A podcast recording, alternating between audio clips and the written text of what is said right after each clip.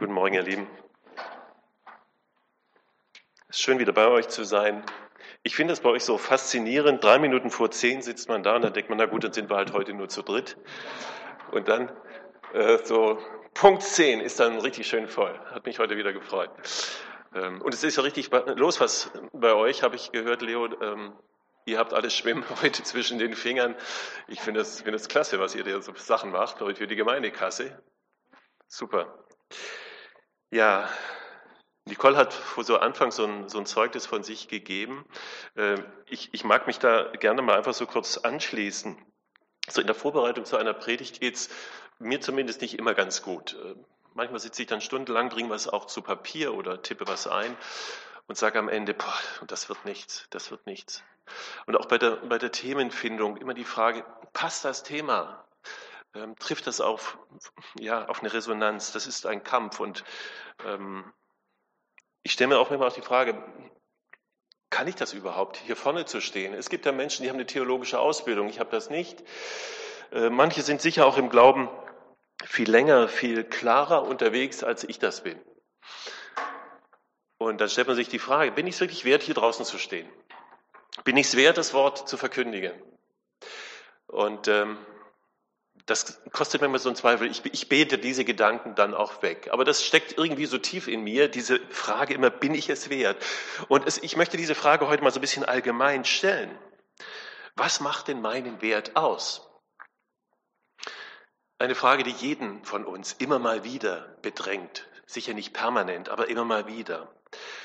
Also es geht heute um die Frage, was macht mich wertvoll? Um das mal so ein bisschen auch plastisch zu machen, habe ich heute so einmal mein Handy mitgebracht. Ähm, dieses Handy oder Smartphone ist es ja, hat hier ein Symbol, kennt ihr alle, ja, so, ein, so ein Apfel, so ein angebissener Apfel. Das ist das Logo, das Markenzeichen der Firma Apple. Äh, ich denke, viele von euch haben sowas, nicht wahr? Also ähm, also das ist das Logo von Apple und dieser abgebissene Apfel äh, hat jetzt nichts damit zu tun, dass im Paradies ja eine angebissene Frucht auch existierte, hat nichts mit ähm, dem Abfall des Menschen zu tun. Nee, das ist schlicht einfach ein Markenzeichen von Apple. Ähm, man sagt angeblich, so ein Wortspiel hat das zugrunde, äh, to bite, beißen, deswegen der Biss. Und gleichzeitig ist das Wort Byte ja auch ein englischer Ausdruck oder ein, ein Maß für die äh, Datengeschwindigkeit im, in der Computertechnik. Sagt man, dass das der Grund ist. Aber das nur nebenbei. Aber diese Geräte, das ich gerade hier so hochgehalten habe, gibt ja verschiedene, sind sehr, sehr wertvoll. Die kosten eine Menge Geld. Obwohl es ähnlich gute Geräte mit gleichem Leistungsspektrum gibt auf dem Markt, die wesentlich, wesentlich günstiger sind. Aber diese Marke Apple transportiert scheinbar einen Mehrwert, man sagt, spricht ja auch von Copyright Identity, also äh, eine Unternehmensidentität wird da transportiert. Und jeder, der so ein Gerät kauft, kauft, kauft sich auch ein Stück von dieser Identität mit. Dann gehörst du dazu hat ja auch alles mit Mainstream dazu. Apple sagt ganz klar von sich selber, eigentlich verkaufen wir keine Telefone, keine Smartphones, keine ähm, iPads, sondern eigentlich verkaufen wir einen Lebensstil. Das muss man erstmal schaffen, als Marke, eine Marke so aufzuladen. Und so ein Produkt macht dann eben auch ein Stück Identität von einem selber aus. Und deshalb der hohe Preis. Also ich will jetzt keine Werbung für Apple machen, aber dieses Bild hilft uns auf der Suche nach einer Antwort auf die Frage, was macht meinen Wert aus? Weil es am Ende immer auch die Frage nach meiner Identität ist. Es gibt ein interessantes Buch von Jörn Klare. Was bin ich wert? Eine Preisermittlung. Ähm, dieses Buch hat mich so ein bisschen auch in diese Thematik der Predigt heute hineingeführt. Ähm, was bin ich wert? Also das liest sich sehr spannend, sehr interessant. Und diese Frage, was bin ich wert, stellen sich unter anderem ja auch Versicherer. Wenn es um ähm, Schadenersatzforderungen geht, um Schmerzensgeldforderungen geht. Ähm, es ist ein unterhaltsames, aber auch manchmal erschreckendes Buch, muss ich sagen. Wenn es eben darum geht, was verschiedene Körperteile des Menschen so wert sind, bis hin zu dem Wert einer menschlichen Psyche. Daraus ergibt sich dann irgendwann ein, irgendwo dann auch ein Gesamtwert, der so im Durchschnitt bei 1,7 Millionen Euro liegt. Also ich war überrascht über diese doch recht hohe Zahl, weil ich mich jetzt zugegebenermaßen nicht äh, 1,7 Millionen Euro wert fühle. Ähm, interessantes Buch, da lese ich nachher kurzen Ausschnitt noch davon. Ein anderes Buch, aber ich möchte jetzt keine Buchwerbung hier machen. Ich will, euch nur ein bisschen teilhaben lassen an den Inhalten, die mich in diese Predigt auch reingeführt haben. Ein Buch von Kenneth Feinberg. Who gets what? Wer kriegt was? Und es ist nur in Englisch geschrieben, aber Kenneth Feinberg, der dürfte mittlerweile auch in Deutschland bekannt sein. Vielleicht habt ihr den Namen schon mal gehört. Ähm, ist ein Anwalt, amerikanischer Anwalt. Ähm, aus aktuellem Anlass deshalb in Deutschland bekannt, weil er äh, für den VW-Konzern ähm, die Schadenersatzklagen im Zuge des Schadstoff, im Zuge dieses äh, Abgasskandals in den USA verhandelt oder verhandelt hat. Und da ging es ja um Milliarden, um Milliardenwerte, die zu verhandeln waren. Bekannt geworden ist aber diese Kenneth Feinberg vor allen Dingen, weil er nach 9-11, also nach dem 11. September 2001, einen, einen Fonds zu verwalten hatte von sieben Milliarden US-Dollar. Ähm, und er sollte dieses Geld an die äh, Hinterbliebenen dieser Tragödie, ähm, denen das Geld zukommen lassen, eben eine Summe X zukommen lassen. Sieben Milliarden US-Dollar. Das bedeutete, er musste Kriterien finden, wie viel jetzt eine Familie erhält für einen Menschen, den sie verloren haben ist ja nicht ganz einfach. Und er hat tatsächlich so drei Kriterien entwickelt. Zum einen war es der berufliche und gesellschaftliche Status äh, desjenigen. Also wie war die Familie bisher versorgt und wie muss sie zukünftig versorgt werden? Das war die Frage. Aber dann auch zu schauen, wie viele Hinterbliebene gibt es? Und dann als letztes Kriterium, wie groß ist das Leid? Ganz, ganz schwierig. Die, die Presse seiner Zeit, die hat gesagt, dieser Kenneth Feinberg, der hat ja gottähnliche Macht. Er hat viel Kritik bekommen, er hat aber auch sehr viel Anerkennung bekommen für das, was er da entwickelt hat. Und das Interessante, am Ende seines Buches schreibt er, im Grunde waren meine anwaltlichen Fähigkeiten überhaupt nicht entscheidend und so gefragt. Ich hätte vielmehr die Fähigkeiten eines Priesters, eines Rabbis und eines Psychologen gebraucht. Interessant ist, beide Bücher kommen zu dem Ergebnis, dass all diese Rechnerei, so wichtig und so notwendig sie auch im konkreten Einzelfall sind, am Ende eigentlich keinen Sinn machen.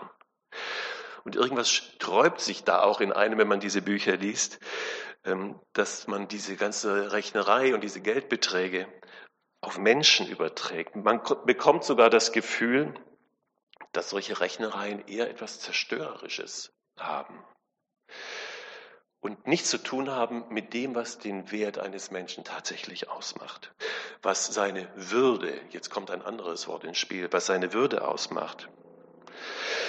Und am Ende spricht dieser Jörn Klare hier der sich ein ganzes Buch hier auslässt über was ist ein Mensch wert, äh, spricht er mit seiner kleinen Tochter, die ist sechs Monate sechs Jahre alt, seine kleine Tochter. Und das schreibt er so als Epilog. Am Ende schreibt er da ähm, diesen kurzen Dialog rein und ich finde den sehr interessant. Diese Tochter hat natürlich mitbekommen, an was für einem Thema der Papa gerade arbeitete. Und ähm, er schreibt jetzt hier, sie wollte natürlich auch gefragt werden. Also gut, frage ich sie. Papa zu seiner Tochter. Was glaubst du, ist ein Mensch wert? 120 Euro. Klare Ansage.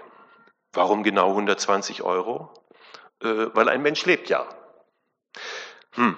Sind denn alle Menschen gleich viel wert? Nö, wenn einer böse ist, ist er nur 10 Euro wert. Ach so. Aber ein guter Mensch kostet 120 Euro, sagt die Tochter, weil der ja Gutes tut, Tieren hilft, Pflanzen rettet und so. Und ich, fragte Papa, was bin ich wert?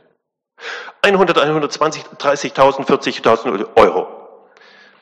Sie kennt noch nicht so viele Zahlen. Ich weiß aber, dass es für sie größer nicht geht. Warum denn 130, 20.000 Euro? Weil du mein Papa bist. Dann frisierte sie weiter ihre Puppe. Weil du mein Papa bist. Da steckt so viel Weisheit und so viel Wahrheit in dieser kindlichen Aussage. Ähm, und in dieser Antwort bekommt man so eine Ahnung davon, dass die Frage, was bin ich wert, im Grunde nur von einer Beziehung her zu denken ist, zu beantworten ist, weil du mein Papa bist.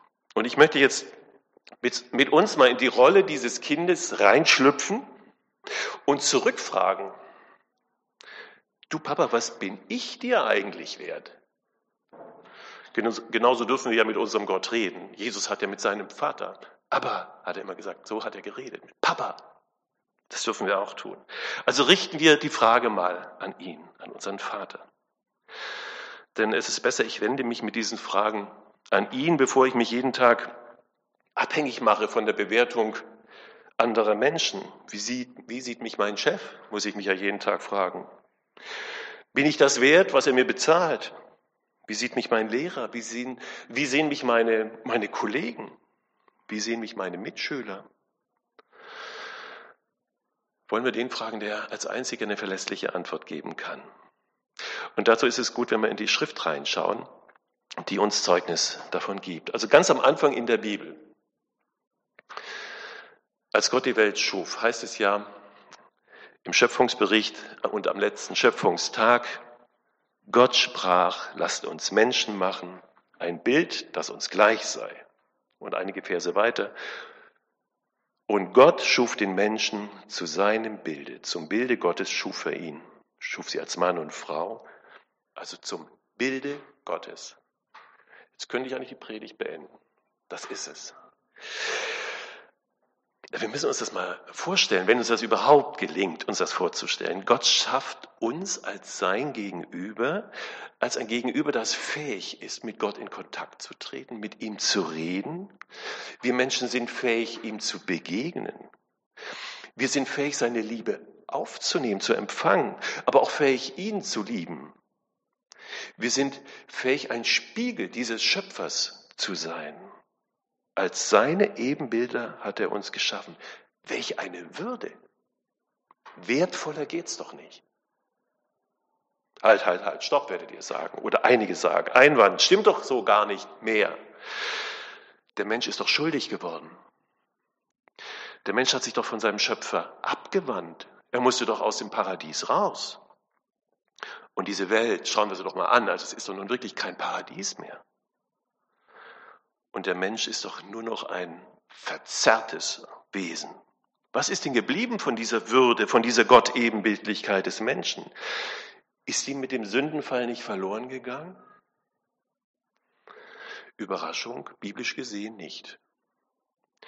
Es ist auffällig, wenn man dann im Buch Genesis weiterliest, so im fünften Kapitel wird wieder Bezug genommen auf die Ebenbildlichkeit, auf die Gott-Ebenbildlichkeit des Menschen. Und das ist deutlich nach dem Sündenfall. Da wird in diesem Kapitel der ganze Stammbaum von Adam und Eva aufgezählt. Und als Überschrift steht, dass Gott den Menschen zu seinem Bild, zu seinem Ebenbild schuf. Und das gilt jetzt für alle Nachfahren Adams und Evas.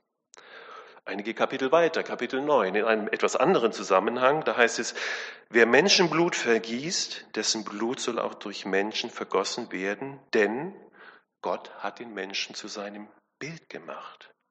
Also auch in der gefallenen Schöpfung, in der wir leben, bleibt der Mensch das Ebenbild Gottes. Wo wir uns zugegebenermaßen immer wieder die Frage stellen, was ist denn da übrig geblieben von diesem Ebenbild? Was sehe ich davon noch bei mir? Was sehe ich bei den anderen Menschen? Und ihr Lieben, das ist so, so wichtig, dass wir uns das immer wieder so vergegenwärtigen.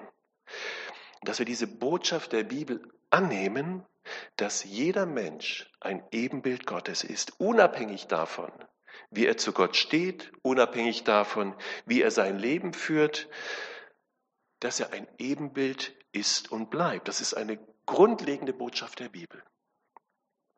Und wie oft missachte ich das? Wie oft missachten wir das?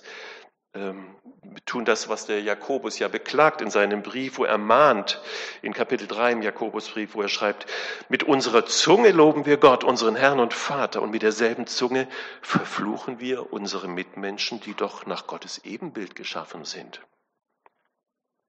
Also das ist so wichtig, wie zerstört wir in unserem Innersten sind, wie verbogen wir vielleicht sind, wie, wie pervertiert ein Mensch auch immer sein mag.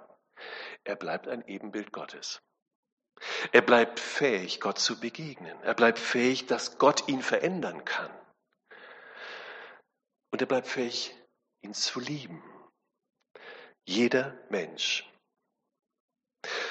Natürlich wissen wir, dass jeder von uns ganz viel von dieser Ähnlichkeit Gottes verloren hat. Aber diese Würde bleibt. Dieser Wert bleibt. Und die lässt sich nun wirklich nicht in Dollar oder in Euro ausdrücken, sondern ist nicht anders zu begründen, als es die Bibel tut. Es gibt ja viele Möglichkeiten, die Würde des Menschen zu begründen. Und es wird ja auch immer wieder getan, äh, dass zum Beispiel der Wert oder die Würde des Menschen biologisch begründbar ist. Aber das ist ganz, ganz schwer möglich. Lässt sich nicht begründen mit einer besonderen genetischen Ausstattung des Menschen. Dazu sind sich menschliches und tierisches Erbgut viel zu ähnlich. Ich habe neulich im, war glaube ich der Fokus gelesen, dass es gelungen ist, ja schon seit längerem, das genetische Material einer Maus, also nicht der Computermaus, man muss das immer dazu sagen, einer lebendigen Maus, das gibt's auch, ähm, zu bestimmen, das genetische Material voll zu dekodieren. Und man hat festgestellt, 99 Prozent dieses Erbguts stimmt mit dem des Menschen überein. 99 Prozent. Deswegen eignen sich natürlich diese Mäuse auch sehr gut für, für Versuche, Tierversuche, auch zum Nutzen für Menschen. Aber wenn das meine Identität ausmachen sollte, dass ich in einem Prozent des genetischen Materials mich von einer Maus unterscheide, das wäre mir zu wenig. Also das Erbgut kann es nicht sein. Man hat es anders versucht und gesagt, die Vernunft, die menschliche Vernunft mit ihrer enormen Leistungsfähigkeit begründe die Würde des Menschen. Aber was ist denn mit einem Menschen, der geistig behindert ist? Hat er dann keine Würde? Biblisch gesehen hat er 100% Würde und ist Gottes Ebenbild. Man hat gesagt, die Sprache ist es, diese enorme Kommunikationsfähigkeit des Menschen. Die macht die Würde aus. Aber was ist mit einem Menschen, der taubstumm ist? Was ist mit einem Menschen, der vielleicht in seinen geistigen Fähigkeiten nicht kommunikationsfähig ist? Biblisch gesehen hat er 100 Prozent, die volle Würde und ist eben Bild Gottes. Also wir merken, kein, kein wissenschaftliches, kein philosophisches, kein humanistisches Gedankengebäude kann auch nur annähernd erklären und begründen, was die Würde und den Wert eines Menschen ausmacht. Die Bibel allein gibt uns da eine wunderbare Grundlage, dass jeder Mensch von Gott vor Gott Würde hat. Es wäre jetzt interessant, mal reinzuschauen, wie es in anderen Regionen aussieht. Und äh, da haben wir erstens nicht die Zeit dazu, zweitens bin ich auch nicht der ganz große Religionsexperte. Ähm, aber eines können wir sicher sagen, im Islam sind Gott und Mensch so weit voneinander entfernt, dass es einer Gotteslästerung gleichkommt, den Menschen mit Gott, mit Allah zu vergleichen. Der Mensch hat in dieser Religion auch seine Würde, keine Frage. Aber der Mensch als Ebenbild Gottes, undenkbar, undenkbar. In dieser Gott-Ebenbildlichkeit sein Gegenüber zu sein, dabei ganz Mensch sein zu dürfen, das ist etwas Einzigartiges im, in unserem Glauben, im christlichen Glauben wie auch im jüdischen Glauben. Und wenn es in unserem Grundgesetz ganz zu Anfang heißt, die Würde des Menschen ist unantastbar, dann ist das nur durch den christlichen Glauben zu verstehen. Die Mütter und Väter unseres Grundgesetzes haben ja ganz bewusst in der Präambel der Verfassung einen religiösen Bezug gesetzt, wo es heißt, im Bewusstsein seiner Verantwortung vor Gott und den Menschen. Und dieser Gottesbezug entsprang damals natürlich äh, dem Eindruck eines der Erinnerung an einen Zweiten Weltkrieg, dem Schrecken einer fürchterlichen Diktatur, in der ja ganz bestimmten Menschengruppen jegliche Würde abgesprochen wurde, sogar Lebensberechtigung abgesprochen wurde. Und deshalb geschah so großes Leid über den Menschen. Man hätte in der Präambel ja auch drüber schreiben können, nie wieder Krieg, Ausrufezeichen, Ausrufezeichen. Aber nein, man, man wollte gleich unmissverständlich klar machen, nie wieder eine Gesellschaft ohne Gott. Auf dieses ethische Fundament wollen wir unsere Demokratie aufbauen. Und ich bin felsenfest davon überzeugt, dass wenn wir so aus diesem Grundgesetz alles Christliche herausdestillieren würden, dann würde auch unsere Demokratie ziemlich schnell auf wackeligen Beinen stehen. Die Würde des Menschen ist unantastbar. Wenig niedriger gemacht als Gott, lesen wir im Psalm 8.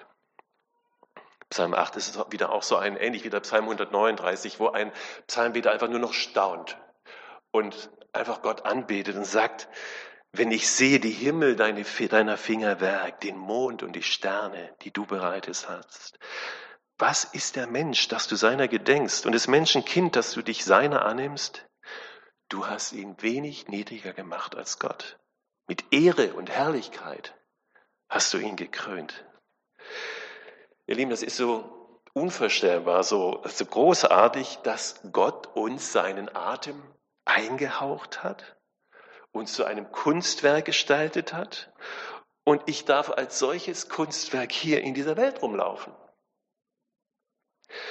Und ich möchte das gerade auch so den, den jungen Menschen zurufen, ähm, dass sie das für sich so begreifen und auch annehmen können. In Deutschland wird nach einer Studie jedes dritte Kind in der Schule wegen Äußerlichkeiten, also wegen seinen Klamotten oder weil er das falsche Handy oder gar kein Handy hat oder weil er angeblich zu dick ist, gemobbt.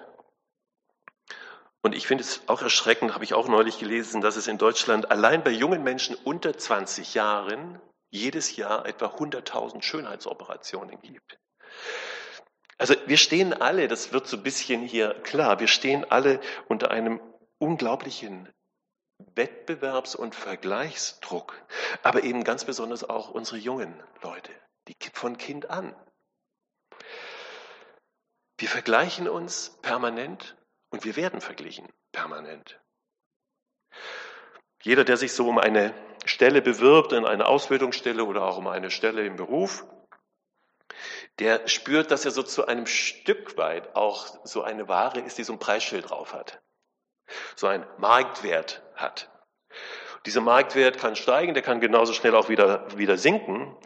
Und ähm, Personalabteilungen in großen Unternehmen heißen ja schon lange nicht mehr Personalabteilungen. Auch meine Firma hat vor fünf Jahren sich umbenannt, heißt jetzt HR, HR, Human Resources menschliche Ressourcen oder sagen wir es ruhig kräftig, im kräftigen Deutsch Humankapital. Also äh, da kommt schon so ein bisschen dieses Preisschild raus, so zumindest in Gedanken, das ich vorher so, so meinte. Unser Gott, dein und mein Papa, hat ein für alle Mal definiert, was der Mensch, und zwar jeder Mensch, auch der nicht leistungsfähige Mensch für ihn ist, ein Ebenbild Gottes. Und aus dieser Ebenbildigkeit bekommt er seinen Wert, seine Würde so als Lebensrecht geschenkt, wertgeschätzt und dann, und dann, das kommt dazu, von Gott gerecht gemacht. Das wiederhergestellt, was kaputt gegangen ist im Sündenfall. Durch nicht weniger als das Leben des Gottessohnes. Und wie heißt es in 1. Petrus 1, Vers 18? Christus hat euch losgekauft, aber nicht mit vergänglichem Silber oder Gold, nicht mit 1,7 Millionen Euro, sondern mit seinem eigenen kostbaren Blut. Also am Ende unseres Lebens werden wir Gott nicht unsere Bildung vorweisen müssen, noch unsere Leistung, nicht unsere Titel, nicht unsere Attraktivität, auch nicht unsere Klugheit. Da zählt einzig und allein, dass wir sagen können, Christus hat auch für mich bezahlt. Ich lebe allein aus diesem Grund. Das ist natürlich für unsere Leistungs- und Wettbewerbsgesellschaft eine unglaubliche Provokation, wo wir jeden Tag doch schneller, schlanker, schöner werden müssen. Also nochmal, lass nicht andere über deinen Wert bestimmen. Also ich würde nur solche Menschen über mich bestimmen lassen, die mich wirklich gut, sehr, sehr gut kennen. Alles andere wäre ja oberflächlich. Ich würde letztendlich nur Gott über mich bestimmen lassen, was ich wert bin. Wir haben diese Verse aus Psalm 139 gehört. Nicole hat sie vorgelesen. Das ist auch so ein Psalm, wo einer so in Staunen kommt. Einfach in Staunen kommt, was er wert ist in Gottes Augen. Und selbst wenn diese Psalmworte uns so geläufig und gängig sind, schon x-mal gehört, ich wünsche es mir einfach, dass der Heilige Geist so uns heute nochmal so ins Herz direkt rein übersetzt, dass wir es annehmen können, verstehen können. Weil wer das annehmen kann, der gewinnt so eine große Freiheit, nämlich die Freiheit, unabhängig zu werden, zumindest unabhängiger zu werden von der Meinung anderer Menschen. Ganz wollen wir sie auch nicht ignorieren. Es ist ja auch wichtig, was sie uns sagen. Aber uns nicht abhängig zu machen, sondern sagen zu können, ich bin ich und ich bin ein Angenommener bei Gott und wertgeschätzt. Unsere Eingangsfrage lautete, was macht mich wertvoll? Eigentlich ist das die falsche Frage. Die richtige Frage müsste lauten, wer macht mich wertvoll? Gott macht dich wertvoll, weil er dein Papa ist und du sein Kind. Amen.